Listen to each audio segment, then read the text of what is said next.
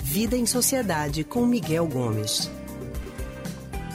Gente, as Olimpíadas acabaram, mas os ensinamentos ficam. O quarto lugar no arremesso de peso nos Jogos Olímpicos de Tóquio, Darlan Oman, ganhou o apoio dos internautas após imagens do seu local de treinamento viralizarem nas redes sociais, principalmente pelas condições precárias, né? Nas Olimpíadas do Rio 2016, ele também bateu ali na trave, mas segue, segue tentando e isso é muito importante. E é sobre esse assunto que a gente vai conversar agora com o historiador e psicólogo do Centro de Pesquisa em Psicanálise e Linguagem CPPL, Miguel Gomes. Miguel, muito boa tarde para você. Boa tarde, boa tarde a todos e todas as ouvintes. Miguel, é sempre frustrante, assim, a gente lidar com o quase, né? A gente está bem pertinho ali de conquistar algo e acaba não conquistando. Apesar que eu, por exemplo, acho que já estar nas Olimpíadas já é o maior prêmio de todos. Mas como lidar com esse quase? É uma coisa interessante, né? Porque, é, como você mesmo disse, o fato de participar dos Jogos Olímpicos já é um, uma grande conquista para qualquer ser humano, né? É claro que o Darlan aí, que bateu na trave, foi quarto colocado em duas Olimpíadas, né? Ele queria, é, é, como já conseguiu, inclusive, no Mundial de, de Atletismo, nas Diamond League, conseguir medalha. Então ele tinha essa expectativa de conseguir e não conseguiu. Né? Isso, para quem é atleta sabe muito bem, faz parte das nossas é, é, histórias né? como atleta. Como a gente vai fazer lidar com isso? Né? A gente vai reduzindo as nossas expectativas. Eu acho que o primeiro ponto que a gente precisa pensar é esse. Né? É, é claro que vai bater uma frustração, vai, mas você pode racionalizar e lembrar: puxa vida, eu não ganhei a medalha, mas eu estou aqui. Né? E não, não é qualquer coisa. É a segunda Olimpíada que eu estou aqui, que eu estou conseguindo um bom desempenho né? Então você racionaliza, você se afasta um pouquinho da emoção daquela, né, daquela frustração de não ter atingido a medalha e vai pensando no que você conquistou, conquistou. Né? Você vai fazendo essa racionalização e ao mesmo tempo você quando for construindo as suas metas, você vai reduzindo as expectativas para torná-las mais factíveis, né? para torná-las mais próximas. Se a gente faz expectativas altas demais, a chance da frustração já tem até aquele de quanto maior a altura, maior o tombo. Então, quanto maior são as nossas expectativas, maior vai ser a nossa frustração. Então, em vez de a gente pensar numa expectativa lá, ah, eu vou para a Olimpíada e quero ser medalha de ouro, massa, eu quero conseguir competir bem e fazer o meu melhor, conseguir fazer o máximo que eu consigo, que eu puder, né? E aí você, é, é, enfim, faz essa reflexão e aí você vai crescendo dentro da competição se você achar que dá para ir mais além. E, e o é um sujeito incrível, né? Quem não, não se emocionou com a performance dele com os gestos dele para a família, quando estava né, se despedindo, dando as entrevistas, e com aquela cena dele treinando no terreno baldio, né, sozinho, é, é cativante demais. Né? A gente vê como nós temos é, é essa, nossos atletas ainda é bem... É, a gente, quando para para pensar nessa questão das Olimpíadas, porque a gente pensa, eu pelo menos sempre raciocino dessa forma. Estar nas Olimpíadas é um prêmio para qualquer pessoa, qualquer atleta de alto rendimento. Que sim, em alguns países que tem muito investimento no esporte, já é um grande prêmio, porque você vai estar concorrendo assim com muitas e muitas pessoas.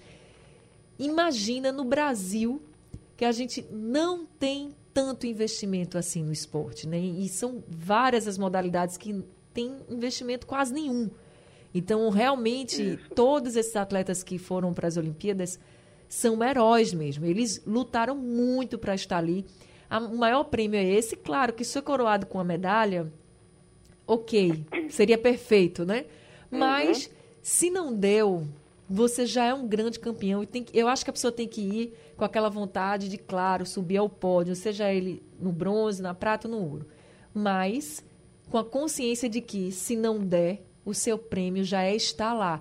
A gente falou do Darlan, mas também a gente não pode deixar de falar da Érica Senna, que iria ganhar uma medalha inédita para a marcha atlética, uhum. um, um bronze inédito. E quando estava ali a 400 metros do fim da prova, ela acabou sendo punida por dois minutos. E ela, ela chegou até a dizer que foram os dois minutos mais longos da vida dela.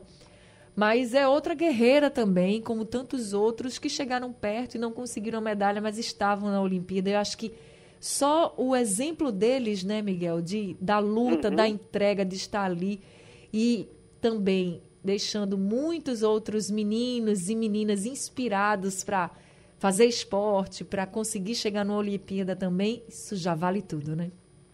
Isso, isso é, é, um, é um grande legado né, que a gente tem, né?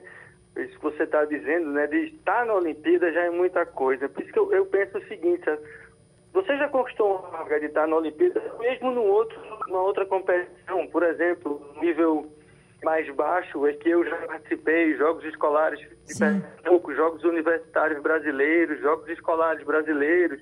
Então, só participar disso, só viver essa experiência, já é muita coisa. Então, quando você está aí, você vai fazer o quê? Você vai fazer o melhor que você puder. Você vai se dedicar o máximo que você conseguir para ter o seu melhor desempenho. Feito isso, se vier uma medalha, ótimo. Se não vier, já está bom demais. Você já está fazendo um grande serviço né, para o desporto brasileiro.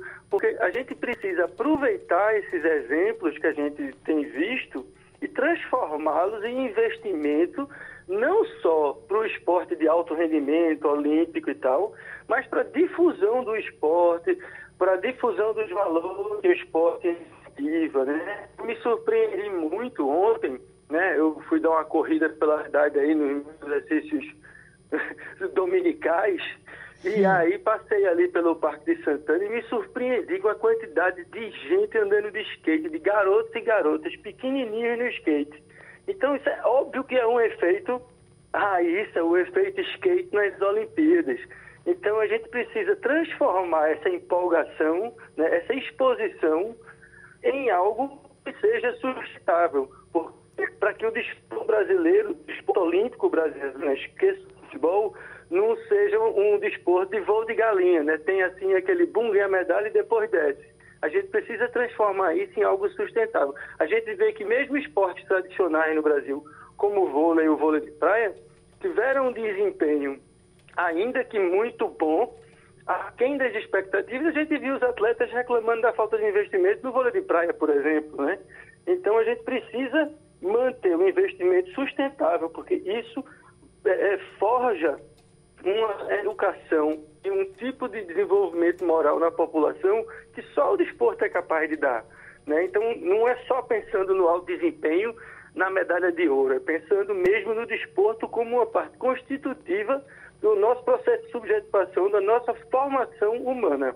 É isso. E aos atletas que não conseguiram a medalha, não baixem a cabeça. Levantem a cabeça, treinem e porque a França é logo ali, 2024 já está chegando. pois é, esse é o ciclo olímpico curto, de três anos apenas, é né? Isso. Então, é o que tem de novo. Agora é treinar e chegar lá em 2024 e arrasar ainda mais. Miguel, muito obrigada, viu, por essa reflexão aqui com a gente no Rádio Livre. Uma boa tarde para você. Boa tarde, Anne. Eu que agradeço e todo mundo continue aí mantendo um certo distanciamento social e usando máscaras. É isso aí. Bem, gente, a gente acabou de conversar com Miguel Gomes, que é historiador e psicólogo do Centro de Pesquisa em Psicanálise e Linguagem, CPPL. Lembrando para vocês que vocês podem ouvir novamente as nossas colunas e também o consultório do Rádio Livre no nosso site radiojornal.com.br e também nos aplicativos de podcast Spotify, Google e Apple Podcast.